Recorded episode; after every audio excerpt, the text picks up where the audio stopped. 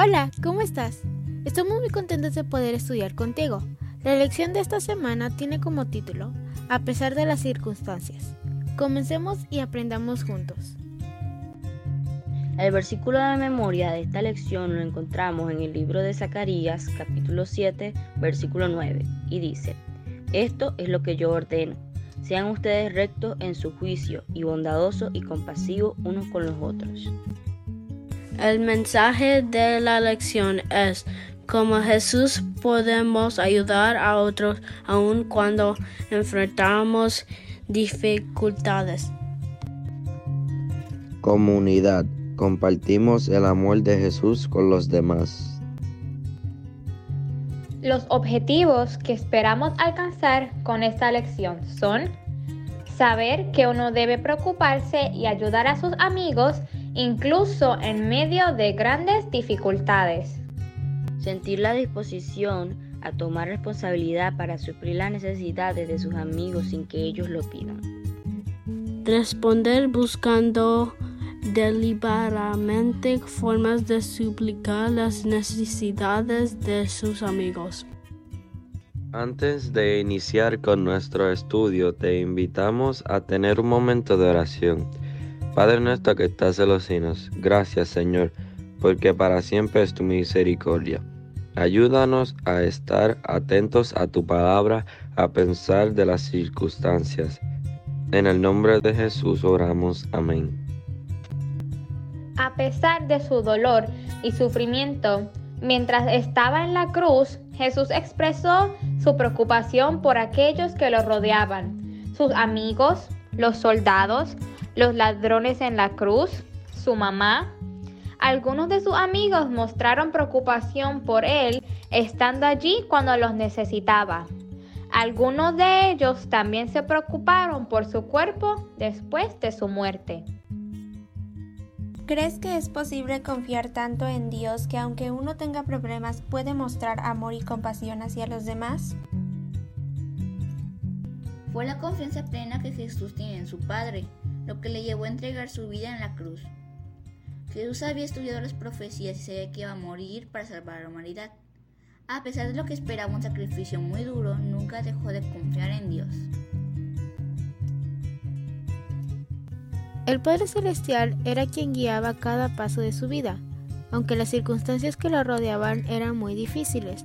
Su confianza en Dios le permitió dirigirse hacia la cruz como el cordero que sería sacrificado en nuestro favor. El profeta Isaías describió esta escena con estas palabras. Fue maltratado, pero se sometió humildemente y ni siquiera abrió la boca. Lo llevaron como cordero al matadero y él se quedó callado, sin abrir la boca, como una oveja cuando las trasquilan. Isaías 53:7. Después de que lo arrestaron en el Getsemaní, Jesús siguió confiando en que Dios dirigía sus pasos. Preocupado por el bienestar de sus discípulos, pidió que los dejaran libres, y ellos huyeron, dejando solo a su maestro en el momento en el que más los necesitaba. Más tarde Pedro, uno de los discípulos, lo negó. A pesar que la gente lo insultaba, se burlaba de él, lo acusaba sin motivos y lo estaba con un látigo, Jesús siguió confiando en Dios que guiaba sus pasos.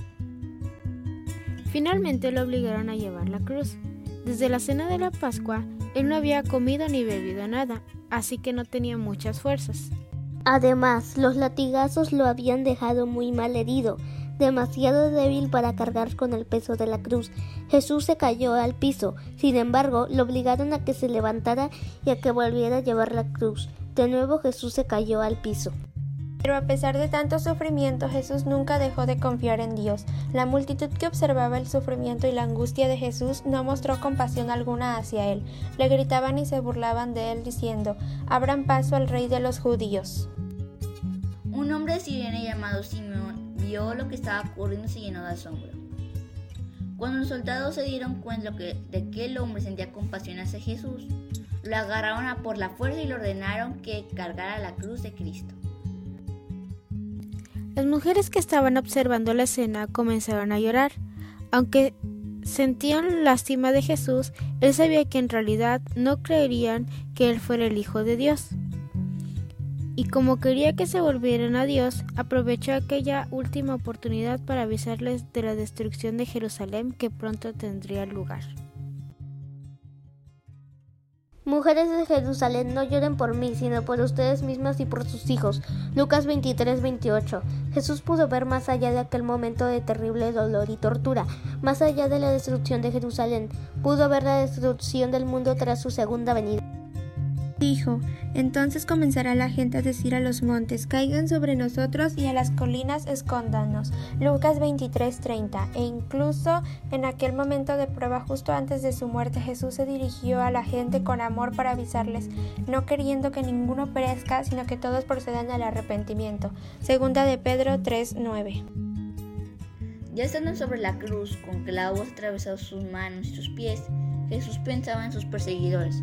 No se quejó, no tuvo ningún deseo de venganza, sintió compasión por ellos, pues pronto enfrentarían las graves consecuencias de haber rechazado al Mesías.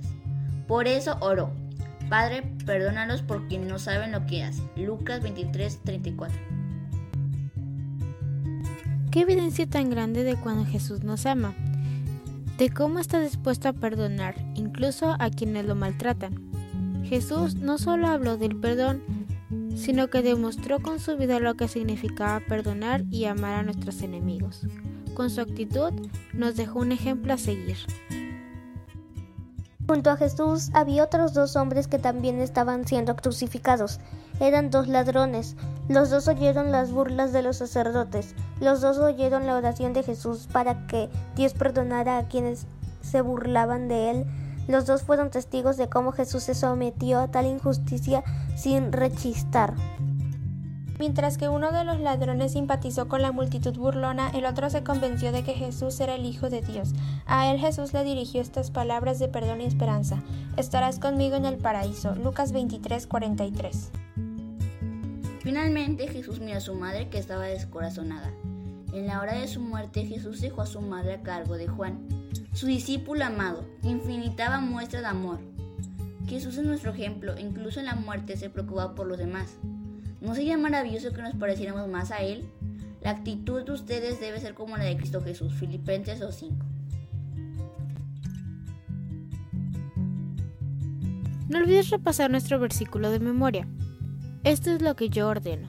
Sean ustedes rectos en sus juicios y bondadosos y compasivos unos con otros. Zacarías 7:9. Gracias a todos los que nos han dejado un mensajito en el video pasado.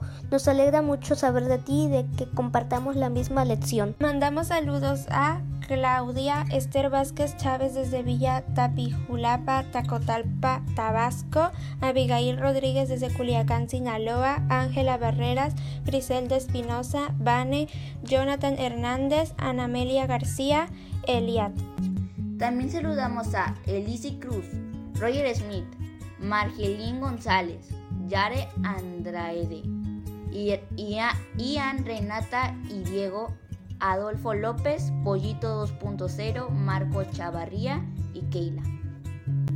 Muchos saludos para María Reyes Leiva, Kevin, Vicenta Coraduma, Juárez de la Cruz, Daniela Sofía Moscoso Lemus, Isaac López Gómez, Daniela Ramírez, Edward Sandoval, Yolanda Muñoz López y Daniel 011.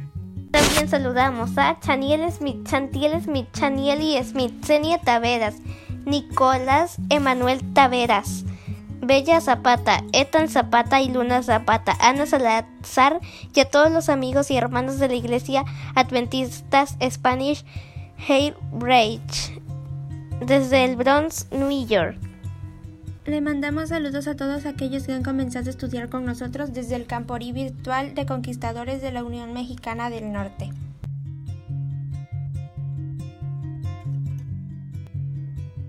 Te invitamos a realizar una actividad que te ayudará a repasar esta lección.